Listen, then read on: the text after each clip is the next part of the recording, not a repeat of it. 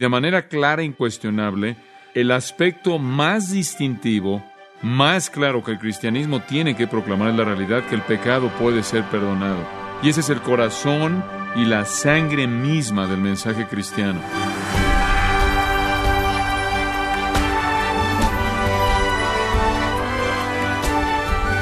Gracias por acompañarnos en su programa Gracias a vosotros con el pastor John MacArthur. El pecado ha sido llamado la experiencia más oscura de la historia de la humanidad y la raíz de todas las tragedias del mundo. Estas son declaraciones justas y podríamos decir mucho más acerca de la vileza del pecado y la destrucción eterna de lo que conduce. Pero ¿cuál es la respuesta a la maldición del pecado? Si quiere ver cómo Jesús y solo Jesús satisface su necesidad más grande, el perdón de los pecados, yo le invito a acompañarnos cuando el pastor John MacArthur continúa con este estudio titulado El asombroso poder de Jesús en gracia a vosotros. Mateo 9, versículos 1 al 8. Notarán que hay una frase al final del versículo 2 que quiero usar como un punto de comienzo. El Señor habla y dice, tus pecados te son perdonados. El tema de este registro en particular es el poder de Jesús sobre el pecado. Y quiero comenzar nuestro estudio de esta porción de la palabra de Dios con una pregunta elemental. ¿Cuál es el aspecto más distintivo que el cristianismo debe proclamar, tiene que proclamar, y ya le he dado la respuesta. Y de manera clara e incuestionable, el aspecto más distintivo, más claro que el cristianismo tiene que proclamar es la realidad que el pecado puede ser perdonado. Y ese es el corazón y la sangre misma del mensaje cristiano.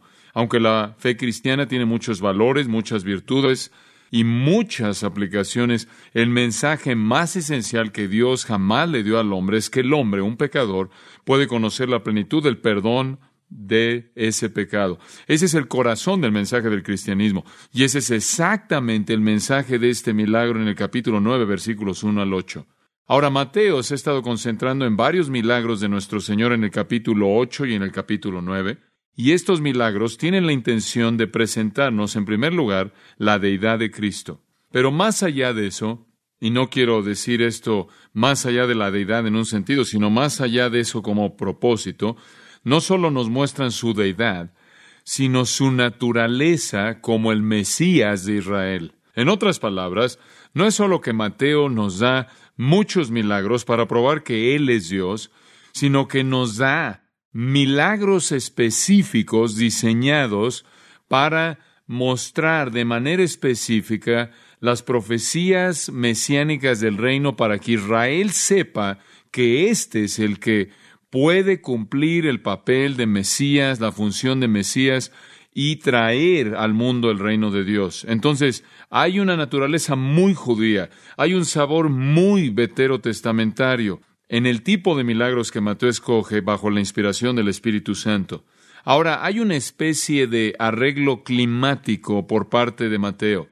Ya hemos visto cinco de los nueve milagros que están en estos dos capítulos, y hemos visto en cierta manera un flujo que nos lleva a un punto más grande del que hemos estado antes, conforme llegamos al capítulo nueve.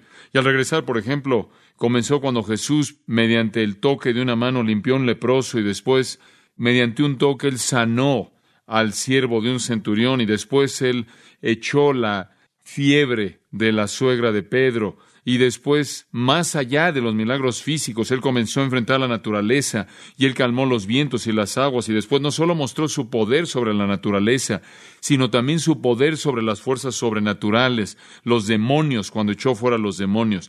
Y ahora Él va aún más allá de eso, al ascender en el drama de los milagros y nos muestra que Él tiene poder sobre la raíz de toda miseria del hombre, la cual es el pecado. Y Él enfrenta la culpabilidad humana, la contaminación humana, la maldad que separa al hombre de su hacedor. Y entonces el gran médico no solo puede sanar a los enfermos y calmar la tormenta y enfrentar a los demonios, sino que también puede traer al alma humana lo que más necesita, el perdón de pecados. Y esta es otra marca de la autoridad de Jesucristo. Parece que en Mateo tenemos una concentración en la autoridad de Cristo. Encontramos, por ejemplo, la vida de Cristo prácticamente terminó en Mateo mediante declaraciones acerca de su autoridad. En el capítulo 7, versículo 28, después del sermón, dice que él habló como uno que tenía autoridad. Y llamaríamos eso su autoridad ética o su autoridad teológica o su autoridad doctrinal. Y después cuando llega usted al final del libro, capítulo 28, versículo 18, toda potestad o toda autoridad me es dada en el cielo y en la tierra.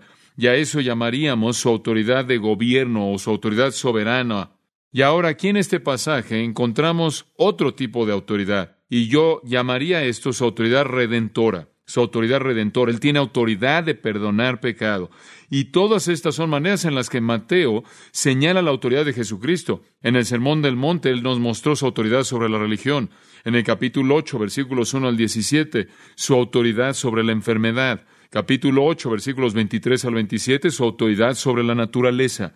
Capítulo 8, versículos 28 al 34, su autoridad sobre los demonios. Y ahora, su autoridad sobre el pecado.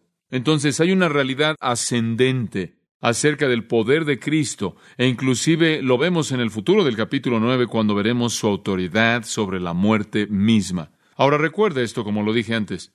Es importante para Mateo señalar claramente que Jesús es alguien que está calificado para ser el Mesías, que Él está calificado para ser el que trae el reino.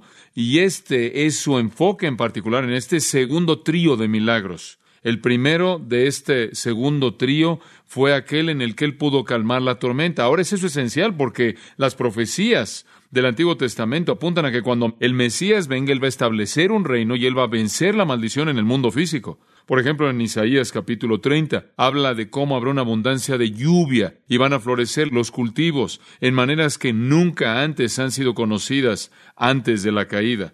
En Isaías 35 habla de cómo el desierto va a florecer como una rosa. Y lo mismo en Isaías 41, Isaías 51, Isaías 55, Joel capítulo 3, Ezequiel capítulo 36. Todos estos tienen que ver con la naturaleza física del reino. Esos animales, los cuales habrán sido enemigos naturales, ya no serán enemigos naturales. La tierra florecerá, la vida se extenderá en un sentido físico, y si una persona muere a los 100 años de edad, morirá como un infante, y hay cambios físicos tremendos. Por lo tanto, el Mesías debe ser el que tenga control sobre el mundo físico, de tal manera que el milagro de calmar las olas y el viento manifestó su capacidad mesiánica del reino.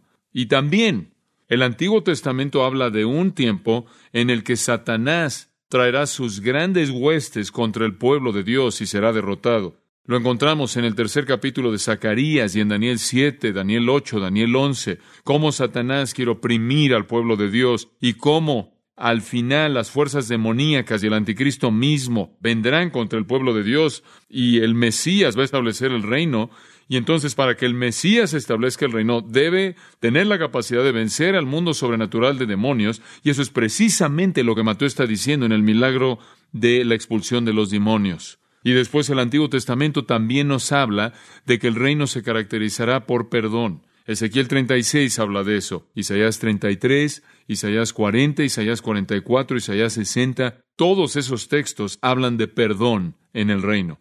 Y aquí encontramos en el capítulo 9, versículos 1 al 8, que el Señor Jesucristo, el Mesías, Dios en carne humana, puede perdonar pecado. Y de esta manera tiene la capacidad, está calificado no solo para ser Dios, sino para ser el Mesías que establezca el reino de Dios en la tierra y a lo largo de la eternidad. Entonces, estos no son milagros escogidos al azar, tienen un aspecto ascendente también tienen un aspecto de especificidad al apuntar a algo particular acerca de su poder, su capacidad de cumplir la promesa del Antiguo Testamento. Y esto hace que la incredulidad y el rechazo de los fariseos sea aún más increíble y más horrenda debido a que la precisión del cumplimiento es tan específico. Y con eso en mente, veamos el tercer milagro en la segunda sección. Y comienza en el versículo 1. Entonces, entrando Jesús en la barca, pasó al otro lado y vino a su ciudad. Ahora Jesús había sanado al hombre poseído por demonios en la costa este del mar de Galilea o el largo de Galilea. No sabemos cuánto tiempo pasa entre el final del capítulo 8 y el capítulo 9. Mateo no le preocupa tanto la cronología como le preocupan los milagros específicos para que encajen en su objetivo conforme es inspirado por el Espíritu. Entonces no sabemos cuál fue el periodo de tiempo que pasó aquí, pero después de que él hizo lo que quiso hacer, él regresó a un barco y procedió de regreso al oeste y llegó a su propia ciudad. Ahora usted podrá pensar al principio que Nazaret fue su ciudad, y lo fue en un momento, pero si usted regresa al capítulo 4, versículo 13, dice que dejando Nazaret, vino y moró en Capernaum, la cual está en la costa y en las fronteras de Zebulón y Neftalí, para que se cumpliera lo que fue dicho por Isaías. Jesús dejó Nazaret. Y si usted fuera a leer también en Lucas 4, 30 y 31, usted sabría que dejó Nazaret porque lo expulsaron.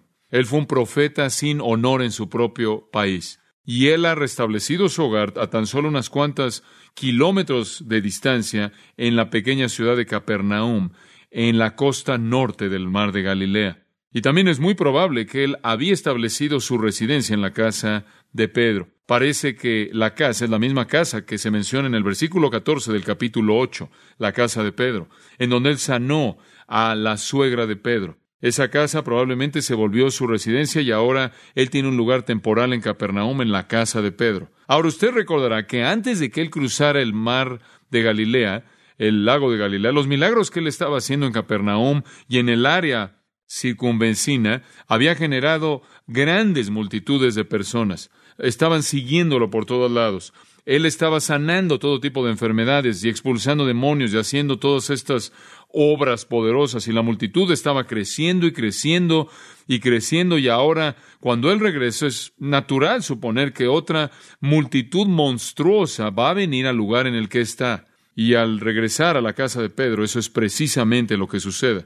Ahora, estamos aquí llenando o completando algunos de estos detalles, porque Marcos capítulo 2 nos da este mismo relato y nos da otros detalles. Es maravilloso ver cómo todo escritor del Nuevo Testamento en los tres evangelios, Mateo, Marcos y Lucas, escribiendo acerca de la misma historia, escogen detalles en esa historia que son pertinentes para sus propósitos. Y entonces al colocar Marcos 2 y Lucas 5, 17 al 26, los unimos y vemos el panorama completo. Él llegó a la casa, probablemente a la casa de Pedro es lo más probable, y también es probable que estaban arriba. Era común en esas épocas construir una casa de dos pisos y en el segundo piso había un cuarto grande, una recámara grande en donde se llevaban a cabo las reuniones sociales. De hecho, recordarán que el Señor, la noche en la que Él partió el pan con sus discípulos, fue a un aposento alto. Eso era común en la mayoría de los hogares. La cocina y otras cosas estaban abajo y arriba estaba esta área grande para reuniones. Y arriba de eso estaba el techo y pasaban mucho tiempo también en los techos, ya que el clima en esa parte del mundo es apto para disfrutarse en el exterior, en la parte de arriba de la casa. Y todo hogar tenía una escalera externa que iba al lado y llevaba hasta el techo. Bueno, en esta ocasión el Señor está en una casa, la cual pudo haber sido así. La gente literalmente ha abarrotado la casa, está lleno, todo el mundo está empacado ahí, todo el mundo está atiborrado ahí. Quizás algunos de ellos están afuera parados en las puertas y en el patio y escuchando, y el Señor está ahí. De pronto, algo maravilloso sucede y es lo que comenzamos a ver en el versículo 2. Ahora quiero darle seis palabras clave que abren el significado de este pasaje. Seis palabras clave. Palabra número uno es fe. Eso nos ayuda, simplemente nos ayuda a abrir algo del significado del pasaje. La primera palabra es fe. Versículo 2. Y sucedió. Y de nuevo, ese es un punto de exclamación en el griego. Escuche esto, esto, esto es algo raro, único, maravilloso. Y sucedió que le trajeron un paralítico tendido sobre una cama. Y al ver Jesús la fe de ellos, dijo al paralítico, ten ánimo, hijo, y puede detenerse ahí. Ahora, eso nos da tanto como Mateo nos quiere dar, porque el propósito de Mateo viene más adelante, pero al ver lo que Marcos y Lucas dicen aquí, se vuelve algo maravilloso. En primer lugar, observe que le traen un nombre. ¿Quiénes son ellos? No hay antecedente en Mateo, pero en Marcos y Lucas vemos que se refiere a cuatro amigos o cuatro parientes, cuatro amigos cercanos, parientes queridos que se preocupaban por este hombre. Ellos han oído que Jesús está en la ciudad y desean que su amigo venga a Jesús.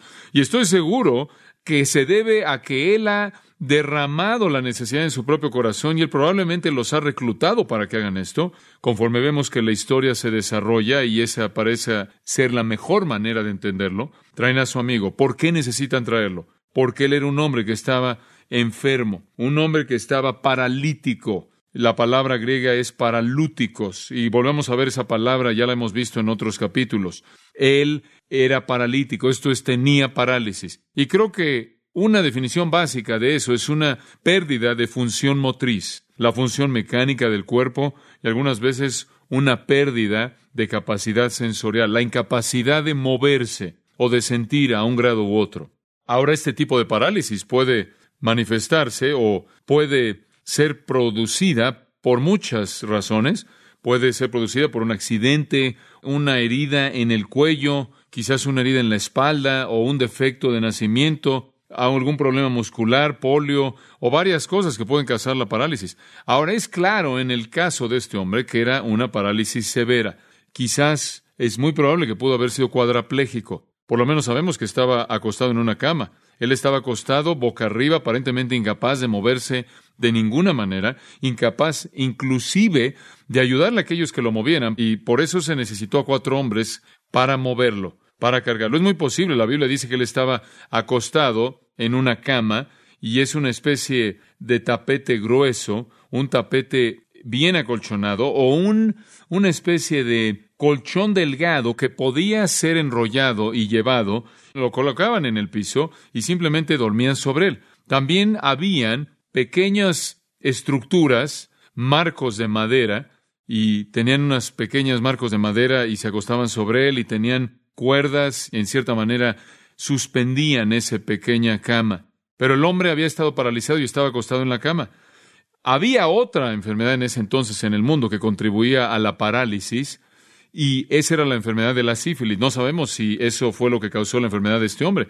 Hubieron muchas cosas posibles que dieron lugar a esto, pero él estaba acostado en una cama, incapaz de cuidar de sí mismo, y creo que él reclutó a estos hombres para cuidar de él. Ahora, en ese entonces habría sido doblemente difícil estar paralizado. Ya es bastante difícil en la actualidad, pero en esa época habría sido doblemente difícil porque no existían los aparatos, no había la capacidad de asistir, no existía el conocimiento médico y la persona estaría en una aflicción grave tratando de ser cuidado para todas las necesidades elementales de la vida. Y estoy seguro de que había mucho más de un estigma social del que hay ahora.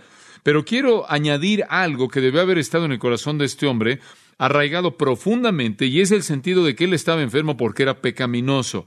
Porque ese era el sentimiento, la manera de pensar común de la época, que su enfermedad era el resultado de su pecado. Usted se acuerda de que hubo un hombre ciego y los discípulos le preguntaron a Jesús, Maestro, ¿quién pecó, este hombre o sus padres, para que naciera ciego? discípulos, ahora los discípulos tenían razón en el sentido de que toda la enfermedad está ligada al pecado, porque si no hubiera pecado no habría enfermedad.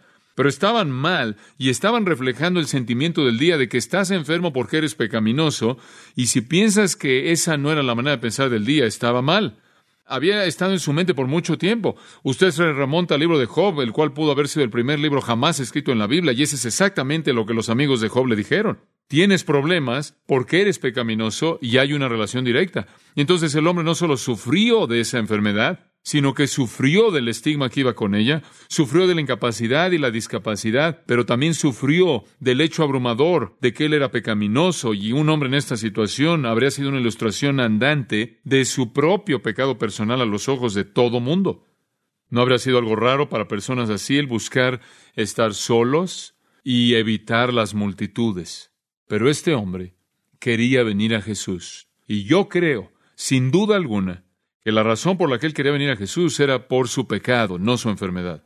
Y creo que esa es la razón por la que Jesús le dice, ten ánimo, hijo, tus pecados te son perdonados, porque lo que lo tenía deshecho, lo que lo que destruía su vida, lo que le pesaba, no era que estaba físicamente enfermo, sino que era alguien pecaminoso. Ahora, la enfermedad no siempre puede estar relacionada al pecado. En otras palabras, usted puede estar enfermo porque Dios tiene otros propósitos, no necesariamente porque ha pecado. No toda la enfermedad es disciplina, pero toda la enfermedad es una demostración vívida del poder destructivo que opera en el mundo debido al pecado, ¿no es cierto? Entonces, sea que el hombre estaba sintiendo o no esa reacción inmediata de que su enfermedad estaba ligada a un pecado y lo sabía, y hay una enfermedad así, de acuerdo con Santiago 5, o sea que él simplemente sabía que había pecado en su vida y él quería enfrentarlo, esto fue obvio para él porque debido a la desesperanza, la tristeza de su enfermedad, y sea de cualquier manera, sea que estuviera consciente de su pecado,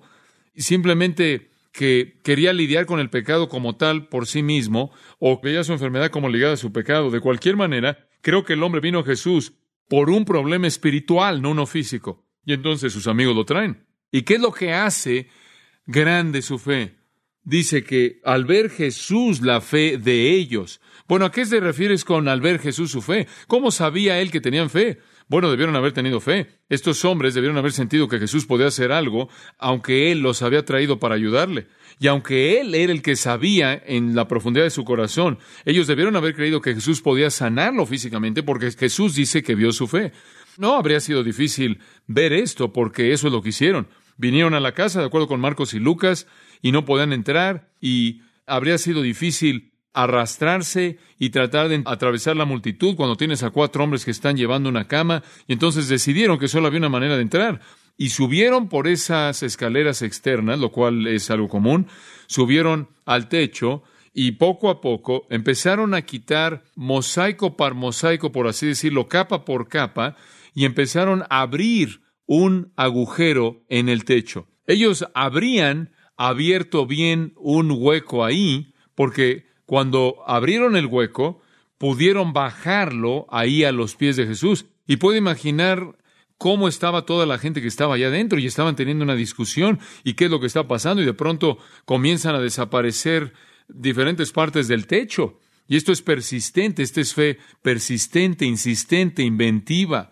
Y ellos deshacen el techo y lo bajan ahí a los pies de Jesús y Él está ahí. Él Inclusive pudo haber estado paralizado en términos de su capacidad de hablar, porque él nunca dice una palabra. No se pide nada, no se dice nada. Él simplemente se coloca a los pies de Jesús, a los ojos de todo mundo, lleno de tristeza. Y estoy seguro de que estaba lleno de temor y pánico, como lo veremos.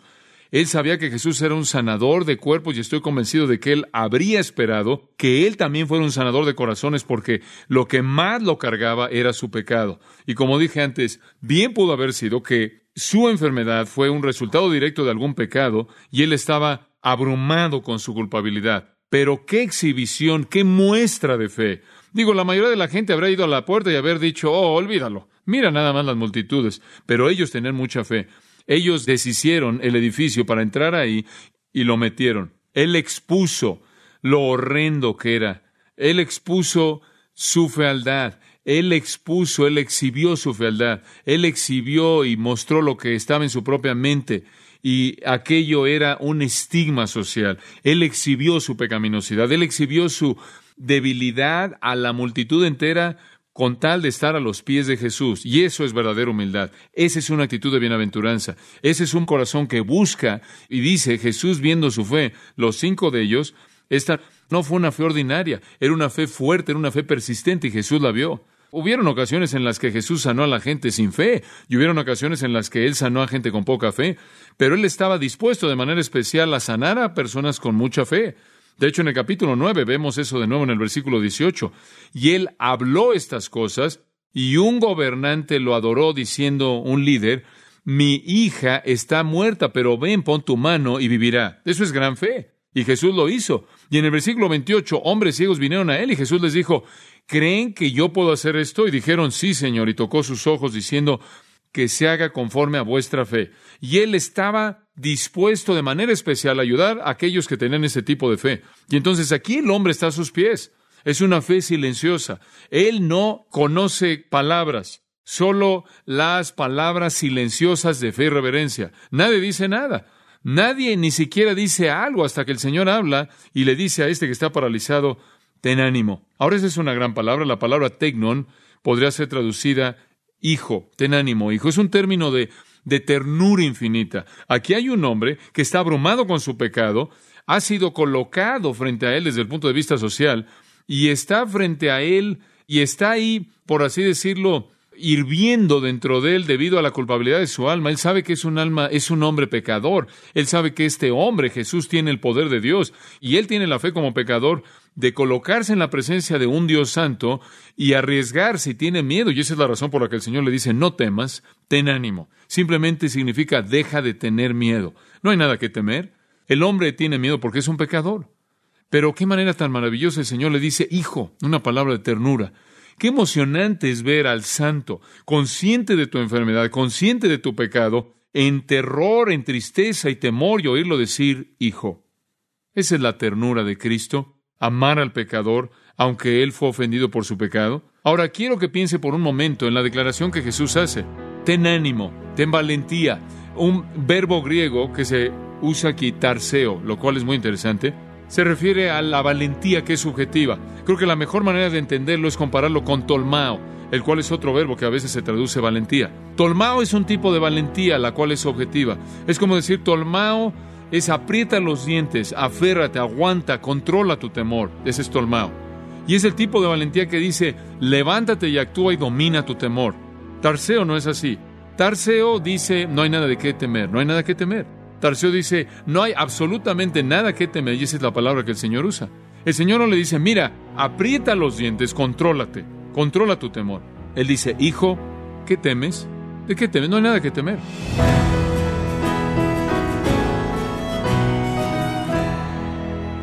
Ha sido John MacArthur explicando el mensaje único del cristianismo y lo que lo diferencia de todos los demás sistemas religiosos en el mundo. Dios está transformando individuos y familias por medio de su palabra. Todo parte de la serie titulada El asombroso poder de Jesús, en gracia a vosotros. Estimado oyente, el pastor John MacArthur ha escrito el libro titulado Jesús y los Evangelios, un libro que es parte de la serie de sermones temáticos, donde encontrará precisamente sermones y bosquejos sobre el mensaje de salvación y la vida de Jesús, y los cuatro evangelios, la mujer perfecta y la relación entre ellos y el texto bíblico. Puede obtener una copia de Jesús y los evangelios en gracia.org o en su librería cristiana más cercana. Y le recuerdo también que puede descargar en audio transcripción gratuitamente los sermones de esta serie El asombroso poder de Jesús, así como todos aquellos que he escuchado en días, semanas o meses anteriores, en gracia.org. Si tiene alguna pregunta o desea conocer más de nuestro ministerio, como son todos los libros del pastor John MacArthur en español, o los sermones en CD que también usted puede adquirir, escríbanos y por favor mencione la estación de radio por medio de la cual usted nos escucha en gracia a vosotros. Es importante conocer no solo el país y ciudad de donde usted nos escucha, sino también la radio. Para quienes contactan nuestro ministerio por primera vez, pueden solicitar una copia del mensaje de promoción sin costo alguno, un mensaje por oyente únicamente. Si usted vive en los Estados Unidos o Puerto Rico, escríbanos a Gracia Vosotros, P.O. Box 4000, Panorama City, California 91412 o puede escribirnos a través del siguiente correo electrónico radio arroba